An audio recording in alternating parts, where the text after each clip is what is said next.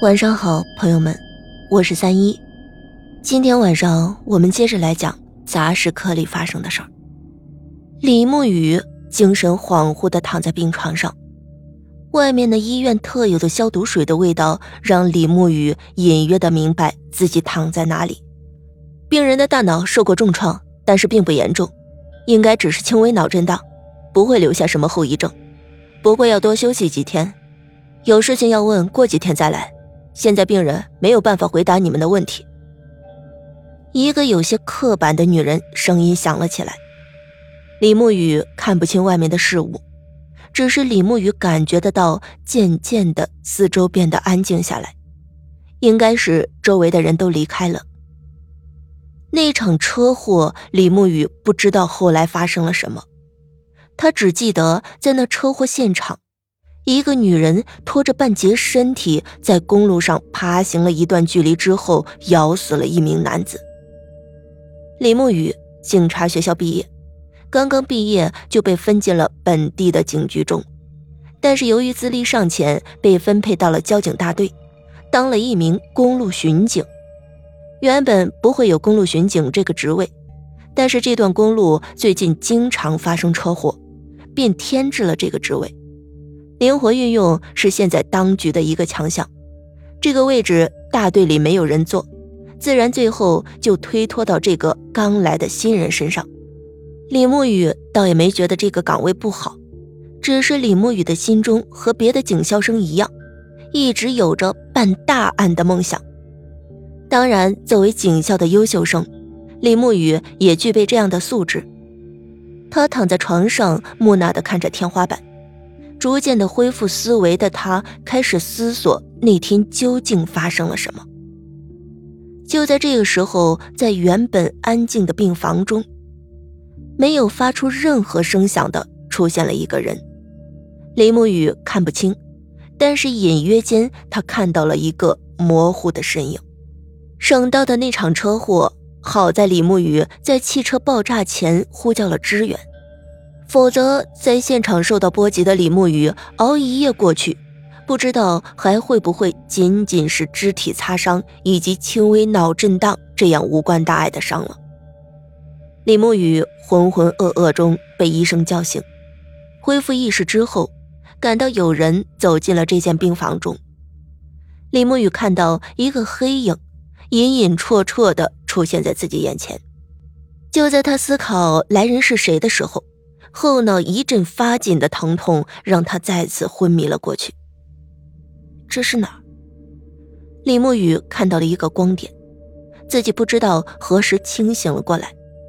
他站了起来，顺着那个光源走了过去，可是又有什么东西挡在了光源前。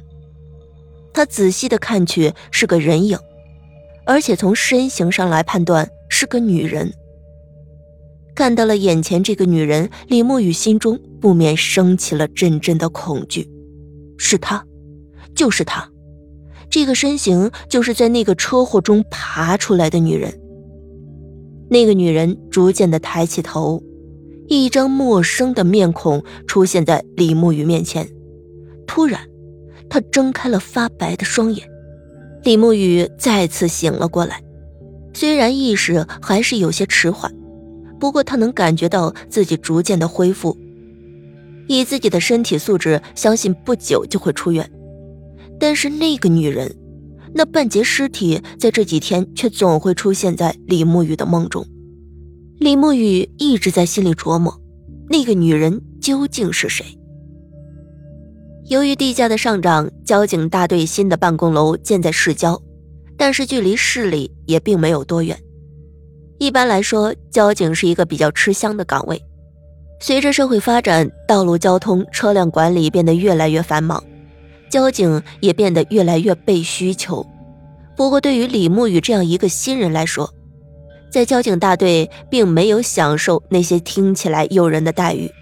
反而一些别人不愿意去做的事情，都留给了李沐雨这个新人。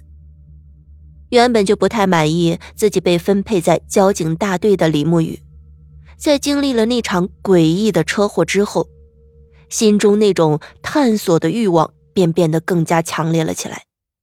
他想去刑侦大队，想去重案组，想去一个可以告诉他真相的地方。什么？半截女尸从车里爬出来，咬死了男性驾驶员？你认为这是场凶杀案？在交警大队队长办公室，一个惊奇并带着些许嘲笑的声音响起。李沐雨一脸认真的盯着眼前的队长说：“我的确看到了，车祸发生初时，那名男驾驶员被甩出了车外，但是他并没有死，是被后来爬出来的女人咬死的。”李沐雨，你也是个警察，有些话不能胡说。的确有人说那条路很邪门，可是你是人民警察，记住你的职责，站好你的位置。交警大队大队长心中有些微怒地批评着李沐雨，也许是李沐雨的性格，也许是李沐雨内心的坚持。李沐雨平静地看着大队长的眼睛，然后再次肯定地告诉交警大队队长：“是真的，我的确亲眼看到了。”大队长没有回答李沐雨，只是盯着李沐雨的眼睛，从眼神中，李沐雨可以看到队长的愤怒。出于对那场事件的好奇与怀疑，李沐雨提前出院回了警局。不过，在警局发生的和李沐雨想的一样，的确，没有人会相信他所说的一切。那么诡异的事情，除了自己亲眼见到，别人怎么会相信死尸杀人？李沐雨叹了口气，一种无力感弥漫在了李沐雨的心中。李沐雨漫无目的的在马路上走着，顺着马路，李沐雨自然而然的走到了一条夜市上。因为是深夜，夜市热闹非凡，一个个满身酒气或者打扮怪异艳丽的人在这里吃着路边摊儿，嘴里吆喝着平日里不敢说出来的话。在这些人中，分不清谁是人，谁又是鬼。李沐雨不太喜欢这样的环境。可是走到了这里，一直不知道自己要做点什么的李沐雨，下意识地坐在了一家炒面摊里。见有人坐下，店家满面笑容地凑了过来，询问李沐雨要吃点什么。被店家这么一问，李沐雨才发现自己坐在了这里，又不好意思直接离开，便随便地说：“来一碗炒面吧。”李沐雨坐在凳子上，从口袋里掏出一盒香烟。打开抽了一根，放在嘴上，点着狠狠地吸了起来。烟气进入到李沐雨的肺里，让李沐雨感到了一丝丝的安稳。就在这个时候，一位老人坐在了李沐雨旁边。只见坐下来的这个人年近六十，脸色有些发苦，看上去就是一个枯瘦老人。不过他的眼睛却异常的明亮有神。让李沐雨和他对视的时候，侧过了目光。这个老人出现的很突兀，这个地方四周的环境，一个这样的老人和这里的环境格格不入。李沐雨一愣，就在李沐雨出神的时候，老人笑了笑说：“是不是在想我怎么会出现在这个地方？”李沐雨被猜出了心思，不由得有些尴尬。